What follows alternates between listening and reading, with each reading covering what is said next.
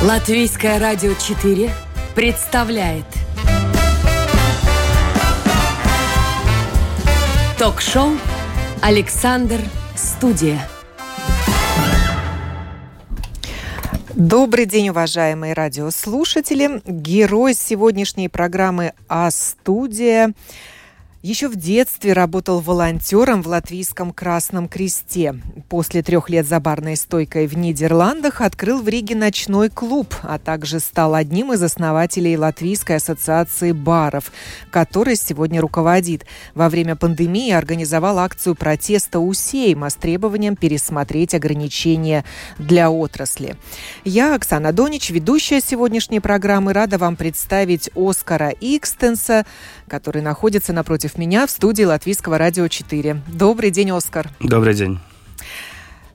Интересный факт вашей биографии – работа волонтером в Латвийском Красном Кресте. Но еще более интересно, что вы ребенком начали сотрудничество с этой организацией.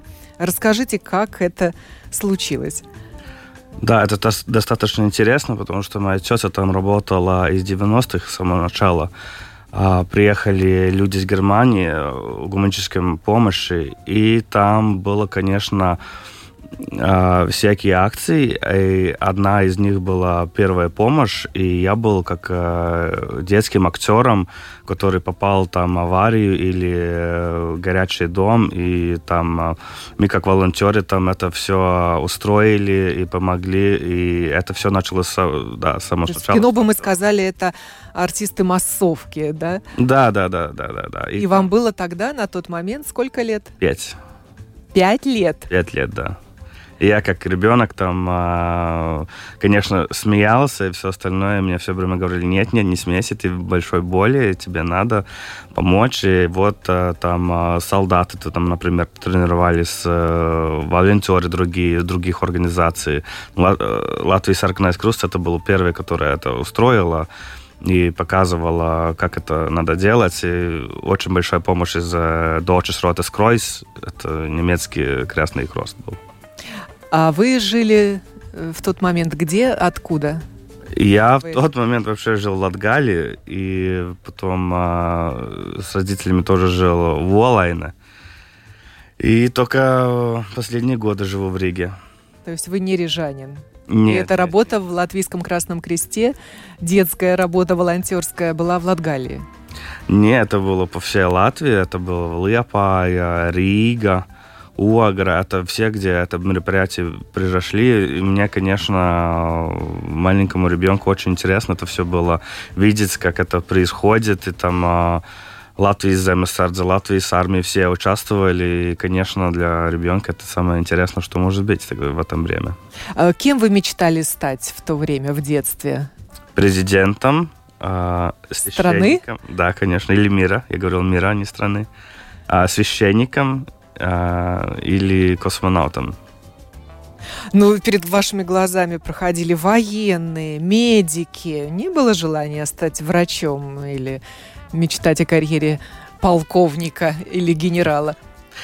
Ну, армия, конечно, интересовала, и каждый штык, и каждый деревья был автомат, э, как, по-моему, у каждого мальчика, но медиком никогда, потому что я уже тогда понял, как это трудная работа. Я видел, как новые медики над нами тренируются, даже э, завязает нам ноги, которые там все, это, конечно, шоу, но так и так ты понимаешь, что это все очень серьезно, это в реальной жизни происходит. Поэтому я уже тогда понял, что у меня нет такой э, ответственности, чтобы я был, например, там медиком. Это, по-моему, самая трудная и ответственная профессия, потому что ты один на один с человеком, который жизнь на, на, на тебя. Вот, э, по-моему, я не тот человек. Вот в жизни такое. Но первую помощь оказать сможете? Этому как раз обучают в организации да. Красный Крест.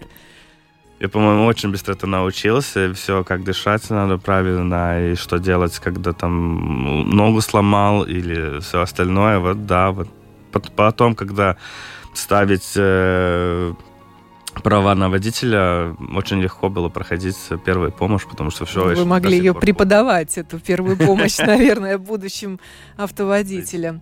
И сколько лет продолжалась такая волонтерская деятельность в Красном Кресте? Ну, это более-менее лет 10. Э, не только была с детским актером, ну, там, например, э, помогать у пенсионеров, а, а гуман, гум, гуманная помощь из Германии, например, приехала, она была там... Распределить, да, да это гуманитарную помощь. Там, по пакеты делать, э, пищи пакеты, и все это было очень интересно. Там много молодежи тоже были, и уже тогда все поняли, понимали, что это, конечно, серьезная работа, и, и видели, как люди очень счастливы, что есть такая помощь. Например, там новые штаны, кроссовки – Э, книг, книжки такие, все остальные, конфетки были. Мы, конечно, там сами тоже ели эти конфеты, но да, что... А чему вас научила э, вот такая благотворительная деятельность? Э, что вас изменило как в личности?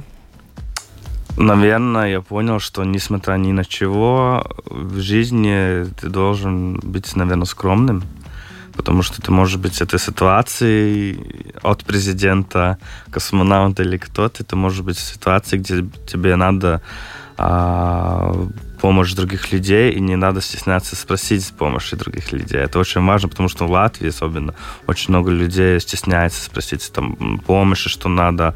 Э, ну, им стыдно, что они заработают много денежек или как, но, по-моему, не надо бояться, надо спросить и а доброта делает больше доброты. Почему не простите, не надо стесняться, по-моему. Вот я понял, что если мне надо помощь в жизни, ну, не, не так, что за мелочи, но реально, когда надо, и, и бывает в жизни, не стесняйся, спроси. Люди будут э, счастливы тебе помочь.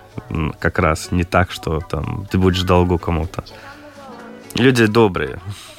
Ну, наверное, такая работа учит доброте, быть добрым, милосердным.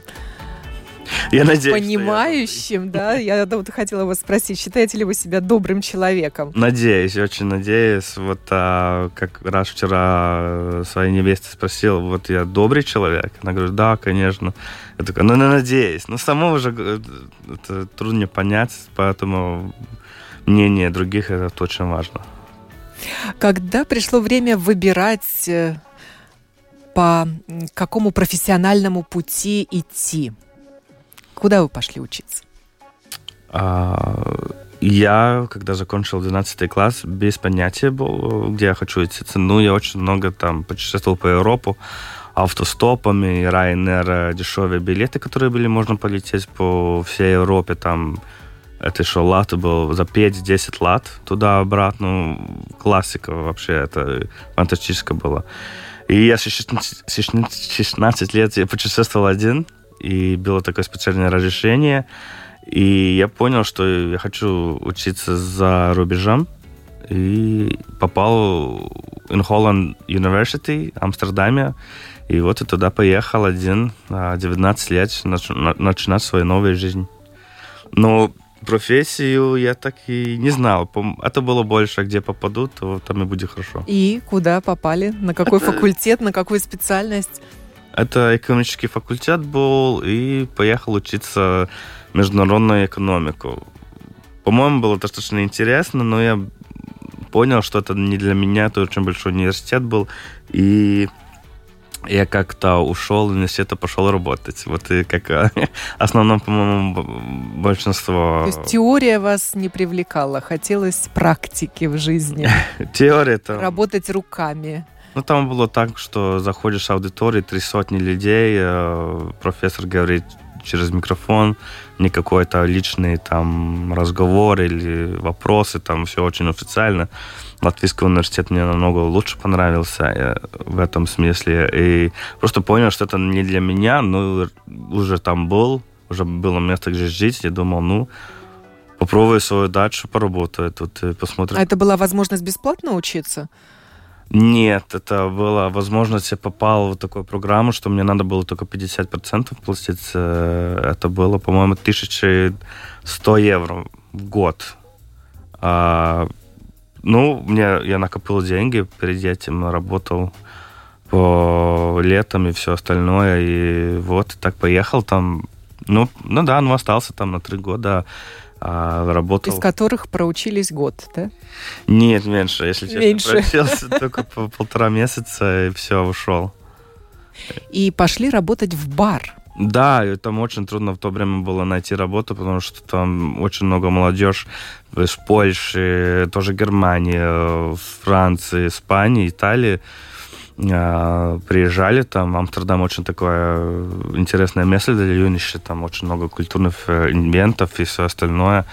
И вот, и очень трудно работу было найти. Даже уборщиком не мог найти. Ну, нашел работу в отеле, очень-очень плохая работа была, куда я вообще месяц за два сотни евро платил. Это был ужас. Там не ел пару дней, как э, бывало все. Ну, просто зашел в бар, а там девушка говорила по-латышски, из Латвии тоже было.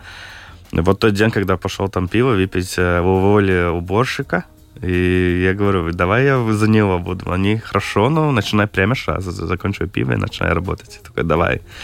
Ну вот, после года там поработал, как это называется, раннер, это который там посуду убирает и все, потом барменом потом старшим барменом стал. Да, там в профессии бармена тоже есть э, градации, да? Да, конечно. От, от низов до, до верхов, да, да, да, есть и помощник бармена, такая специальность. Да, да, да. Но это м, основном это самые ю, юные такие бармены, которые только что пришли там работать. Это вот видеть, как эта профессия, как говорить, это... Такое подмастерье, да, Ну да, ну вот у это было- бармена-мастера.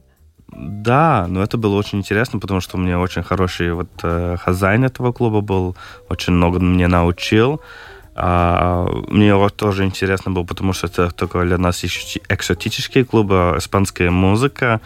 А, я один из редких, который там а, светлыми глазами, волосами был.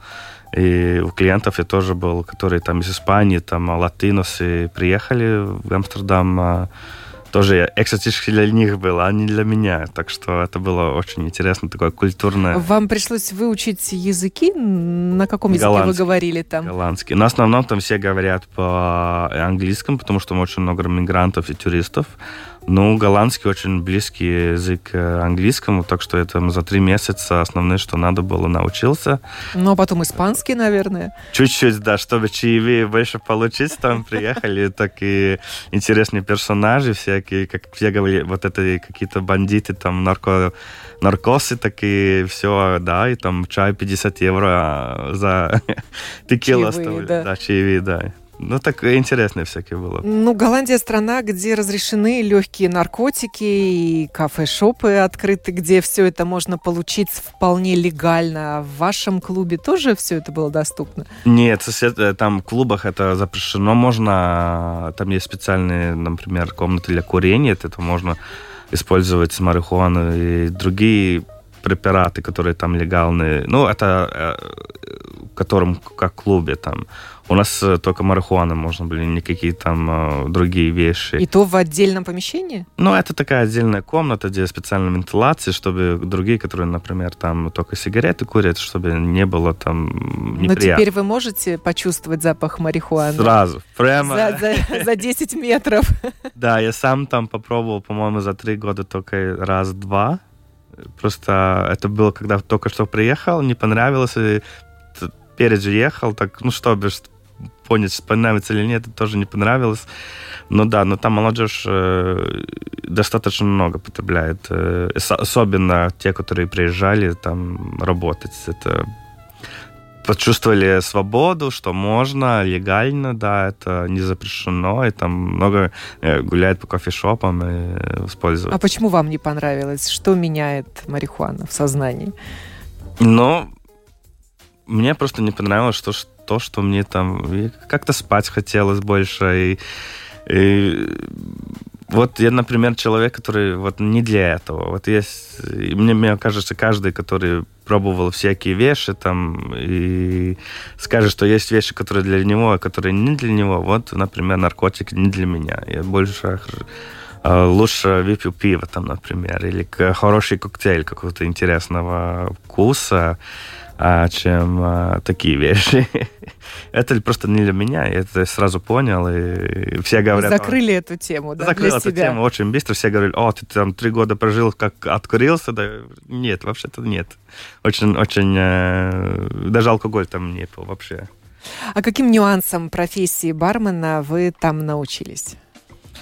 Я научился, что все а, а, а зависит от тебя, а какой ты персонаж. А если ты даже не умеешь там хороший коктейль сделать, это не так страшно, если ты будешь улыбаться. И я научился тем, что ты можешь говорить глазами. Там, ты просто можешь посмотреть, э, понять, что человек хочет, например, еще какой-то випетк или э, вот э, еще одно пиво, это закончило, что пиво, пиво уже не холодное, или коктейль слишком слабый, или слишком сильный, и что можно разговорить, даже не говоря словами. И предугадывать желание клиента. Можно, можно. Вот, например, как в фильмах Считывать заходит, да, заходит его человек, поведение, да, жестов.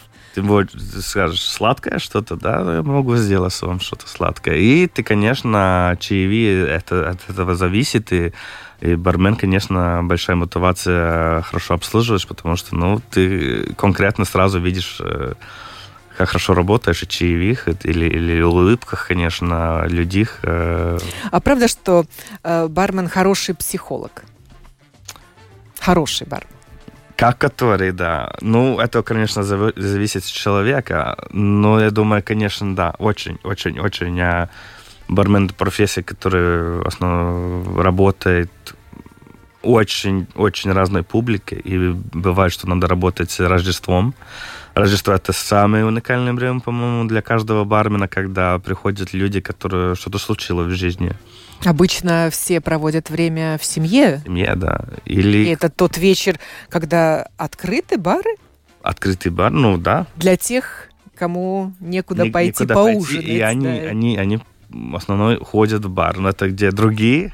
Ну, там все бывает. Там бывает, что командировка у кого-то, и видишь, что он, он, у него печально, что он хочет к семье.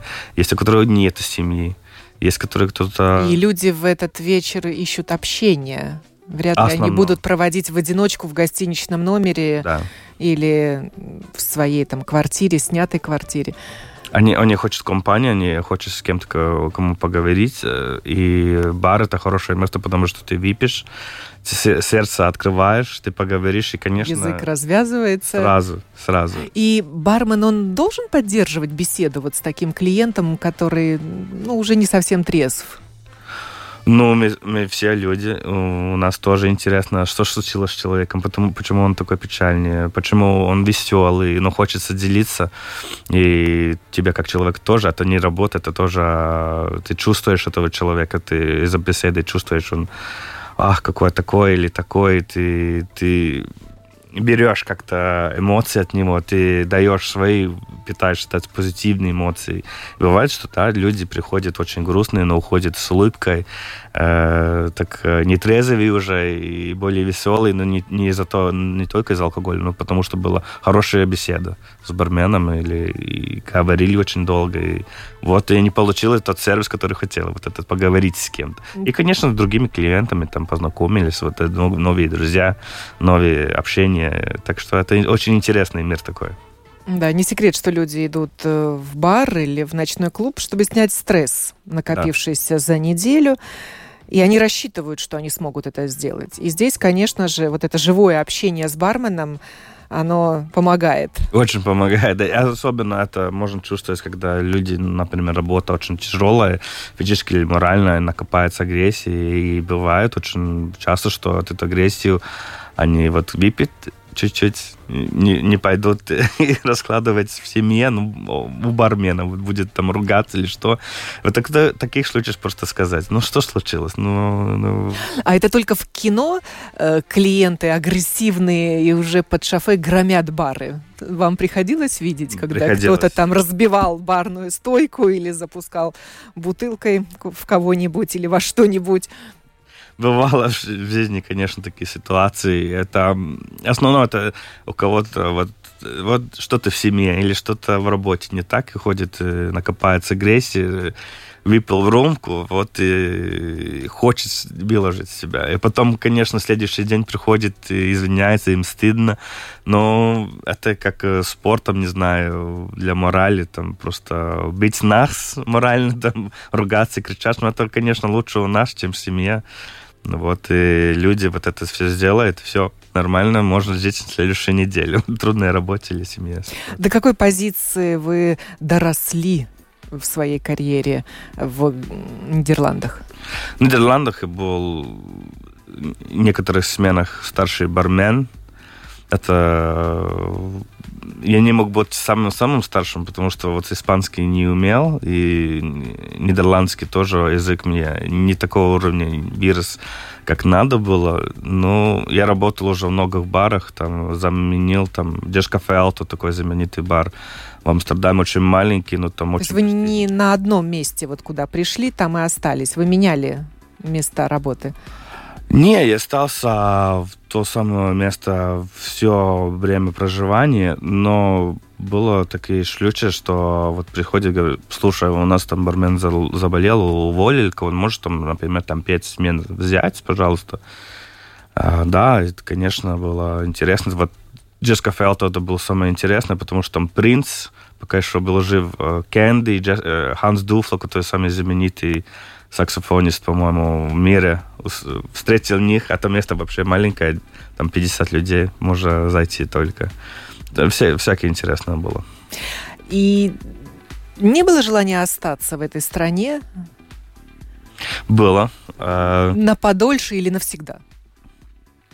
Я про это очень много думал, и мне другие хорошие работы, может, предложили, которые не связаны с барами. А, и поступал уже, думал уже поступать в том университете второй раз, потому что, ну, надо высшее образование. А, но что-то почувствовал, что надо уже дома лететь. Просто такое чувство внутри было. А после пос, последние раза, как повестил семью, и подумал, вот э, положу свои э, бумаги в Латвийский университет, попаду или нет, вот это будет мой каталист, и попал, и понял, ну все, надо тогда улететь с дома и жить. Три года вы провели в Нидерландах? Ну, вообще-то больше чуть-чуть. Я там по летам, летом там летел поработать, там, например, стройки или там цветами там работать. Э, или, ну, такие маленькие работки там работал. И все же вернулись в Латвию? Все же вернулся в Латвию. Мне там все, все моя жизнь уже было построено, все друзья там, все голландские друзья, все там хорошая работа, хорошие и деньги. И в Латвии начинать все с нуля? Ну, не с нуля, семья тут была, и было место, где жить. Конечно, но очень не жил. Но так чуть-чуть было, ну, с друзьями надо было возвращать контакт, новые друзья. И ну, было такое чувство, что я приехал в гости. Что это за страна? Все так, э, так странно тут казалось. Это какой год был, когда вы вернулись? Не скажу даже. Это было, это, по-моему, 10 11 12 ну, я чуть-чуть потом еще полетел в Амстердам раз, раз, на сразу. Ну, там уже пять лет, по-моему, не был. Сейчас самое дольшее время. А в Латвии вы тоже стали работать барменом? Нет, в Латвии я всякие работы работал, и Макан рекламную агентуру там поработал, и на постройке поработал. Ну, я понял, что хочу что-то свое, и один день пошел в клуб, одном Space Dog такой был, мне очень там нравилось, и владелец, э, там, боссом напился чуть-чуть, он сказал, что этот клуб закрывает, и говорю, а, ну, может быть, мне тоже надо свой клуб открыть тогда. Ну, это просто такое случай произошло, и потом в следующий день начинал искать э, какое-то место, помещение, где можно открыть что-то такое свое уже. Это и просто... открыли свой ночной клуб. И открыл свой ночной клуб «Снакты». Да, на Павел Дуела, бывший полковник, по-моему, очень Полковнику знаменит. никто не пишет. Полковнику никто знаменитое не пишет. место. Знаменитое место, да. И как раз, когда я искал помещение, а, у них был банкрот, и была возможность взять это помещение, и очень большой риск был. А, все деньги, которые накопила в Амстердаме, надо было положить там в этот бизнес, и даже надо было у родителей чуть-чуть спросить денежки. Ну, вот, рисковал, и все пошло. Но очень трудно было. Могу сказать, что это кажется много легче, чем но это бизнес, это любой бизнес. бизнес это серьезное дело. Это очень тяжело. Сначала было очень много надо на, было научиться очень быстро, или ты банкрот будешь. Ну, научился, и как-то пошло уже седьмой год идет. Но очень непростое сейчас время для этой сферы, для вашей отрасли. Особенно у вас ночной клуб. Да. А сейчас ограничения, когда ночью ничего не работает. Но мы не, не работаем прямо сейчас, да. Вы вообще не работаете? Вообще не работаем. То есть ваш простой уже продолжается сколько времени? А, мы не работаем уже, по-моему, 4 месяца. А, мы работали очень хорошо. Летом вы открывались, да? Летом открывались, и очень все хорошо шло. Это мы работали в зеленом режиме, который только вакцинации людям могли заходить. Юниши и молодежь в основном вакцину получили, студенты особенно, это наша клиентура студенты, интернациональные студенты. И все было хорошо, как старые времена смеялись. Ну, конечно, там есть все свои там проверки, COVID, пас и все остальное. Ну, да, вот э, пошло, пошел Делта, вот надо было закрыться совсем, к сожалению. Э, вы человек такой активной гражданской позиции, иначе бы вы, наверное, не организовали отраслевую ассоциацию, ассоциацию баров и не организовали пикет у Сейма чтобы орган законодательной власти пересмотрел ограничения для отрасли. Да, это было интересно. Просто проснулся, это прочитал новости, что будет ограничение очень сильные для нас всех, и я так заслился за это. По-моему, это было вообще беспредел. Там было, по-моему, 3-4 заболевших в день, а там было 15-20.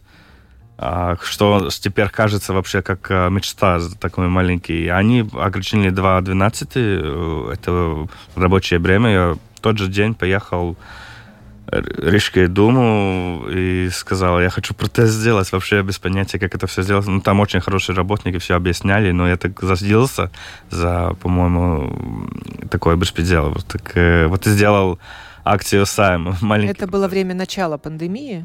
С самого начала пандемии, ну да, вот э, заболевших было очень много, но это было понятно, все боялись, никто не знает, э, как это все пройдет.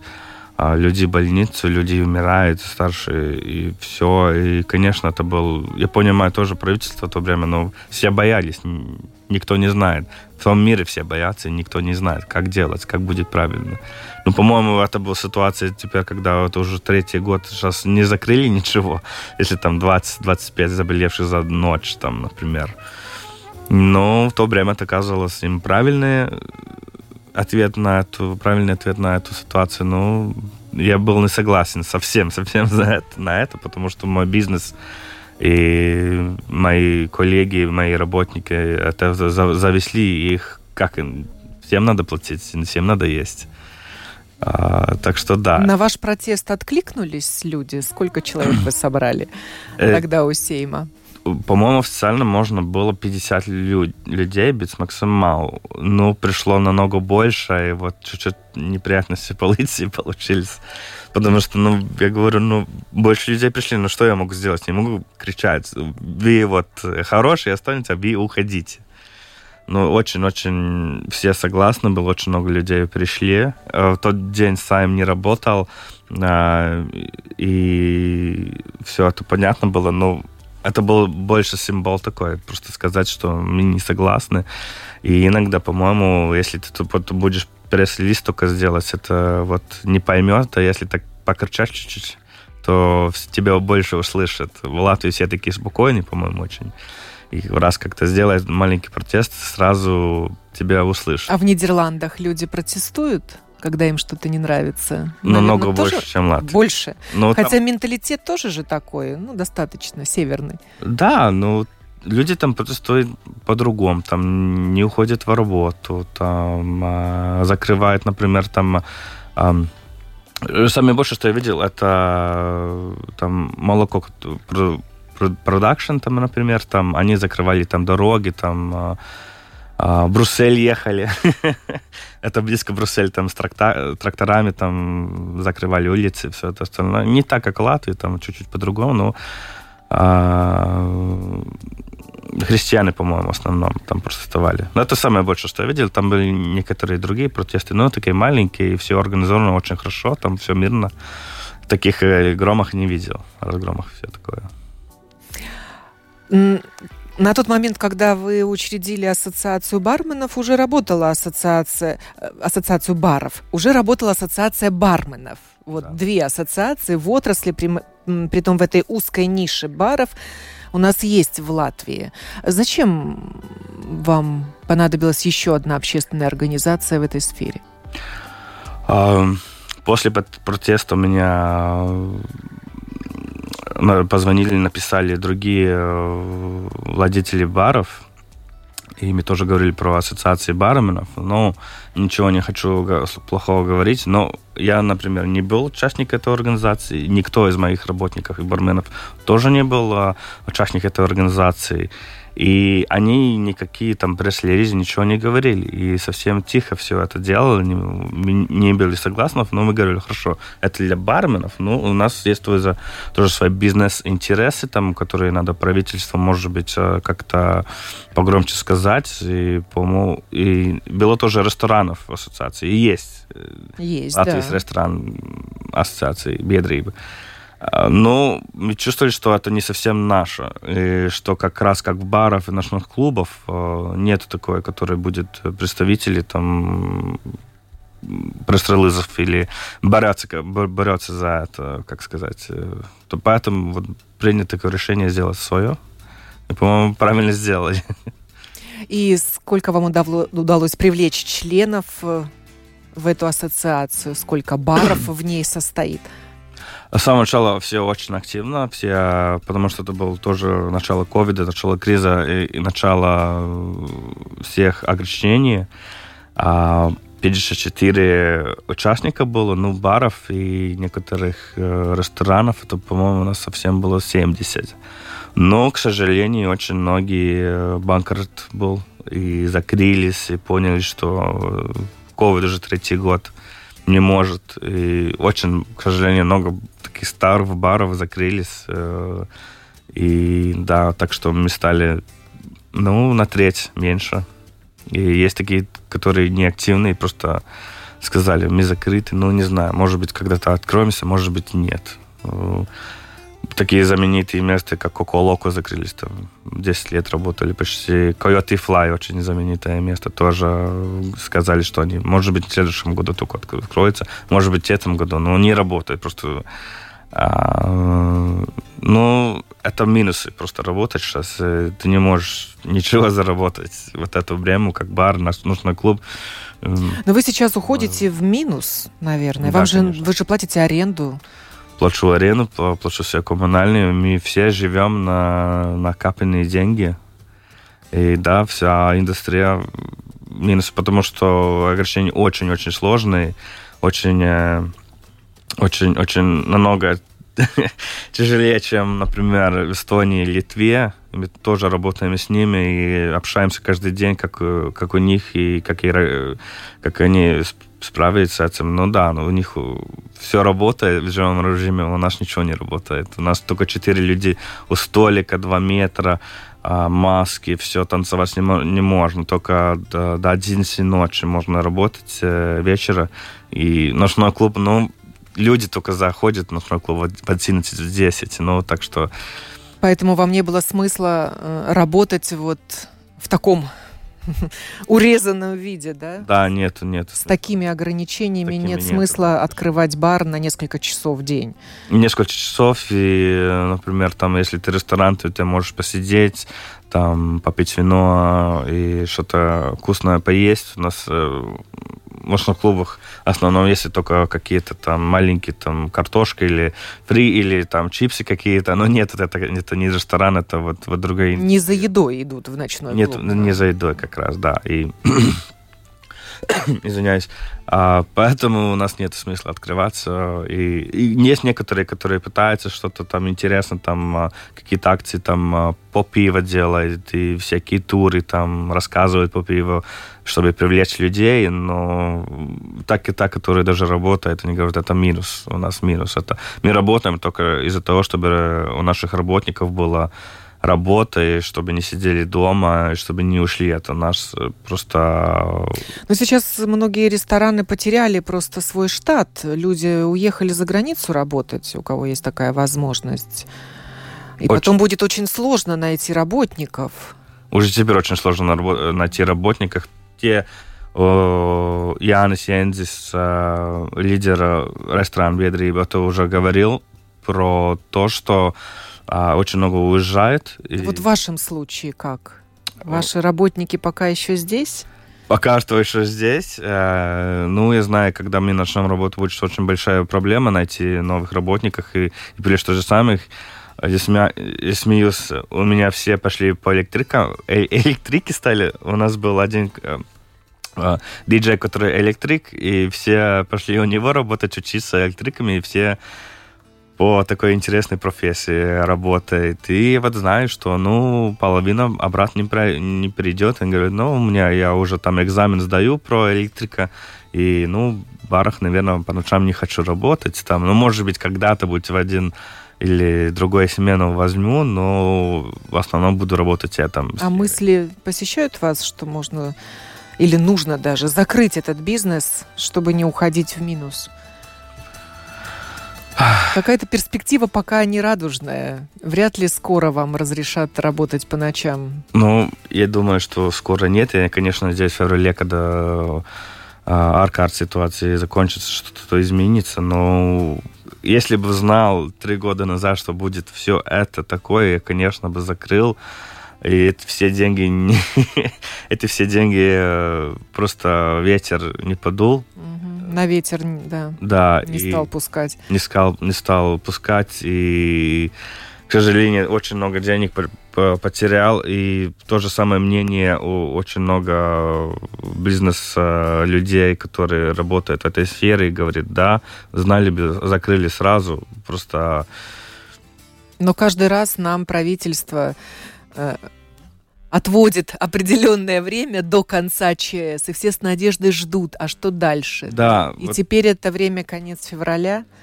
Ну да, ну Ждете конца февраля? Это жду, и это очень, очень слож, сложный вопрос, потому что э, мы как ассоциация сразу бы хотели, чтобы вот правительство сказал, слушайте, у вас поддержка не будет, смотрите, работать или не работать, держать бизнес или нет смотрите сами. А публично говорит, что да, мы поддержаем наших э, бизнесменов, э, наших э, баров и ресторанов и все дальше, но в реальной жизни это не так.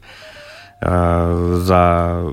Бывает, что надо ждать 4 месяца, например, за... на первый какой-то помощь. В октябре, например, я квалификации не было мне, что мы поддержку не получили, просто сказали, а вы не квалифицируетесь. Вот вы летом прав... работали, да? Мы не работали. В октябре все было закрыто, все было э, май седы, ты не можешь выходить на улицу. Конечно, это не работаем, но вот вид сказал, нет, э, у вас, у вас недостаточно вот это падение, вот э, обороты, вот и все, не, ну, у вас ничего не будет. А пойдете к Сейму еще раз с протестом? Сейчас нельзя, но хотелось бы. Ну, мы, конечно, все время ОВГ и других э, публикаций делаем, и выходим, и в дискуссии, конечно, участвуем. Но да, у нас, я могу сказать, что все очень устали от того, что все время что-то говорят. И, по-моему, тоже вся публика думает, что да, там, а, они не работают, но у них есть государственная поддержка, там мои деньги, я налоги плачу, их поддержать. Но я хочу сказать, что это не так, и там очень много... Я, я например, как я тоже не получил деньги, вообще никакие. И... Не на, по, наоборот деньги предприятия? нет. Уже 4 месяца. Вот и вот сидим, вот тоже коллегами думаем, ну что дальше делать? Ну, конечно, это надежда на февраль. А в феврале можно сказать, а омикрон очень-очень такая вот э, страшная болезнь. Вот э, перебор в боль, больницах есть очень много пациентов, и не, ваш, не А чем вы занимаетесь сейчас? Вот бизнес ваш закрыт временно. Закрыт, да. Ну, если честно, я просто думаю и работаю над новым бизнесом.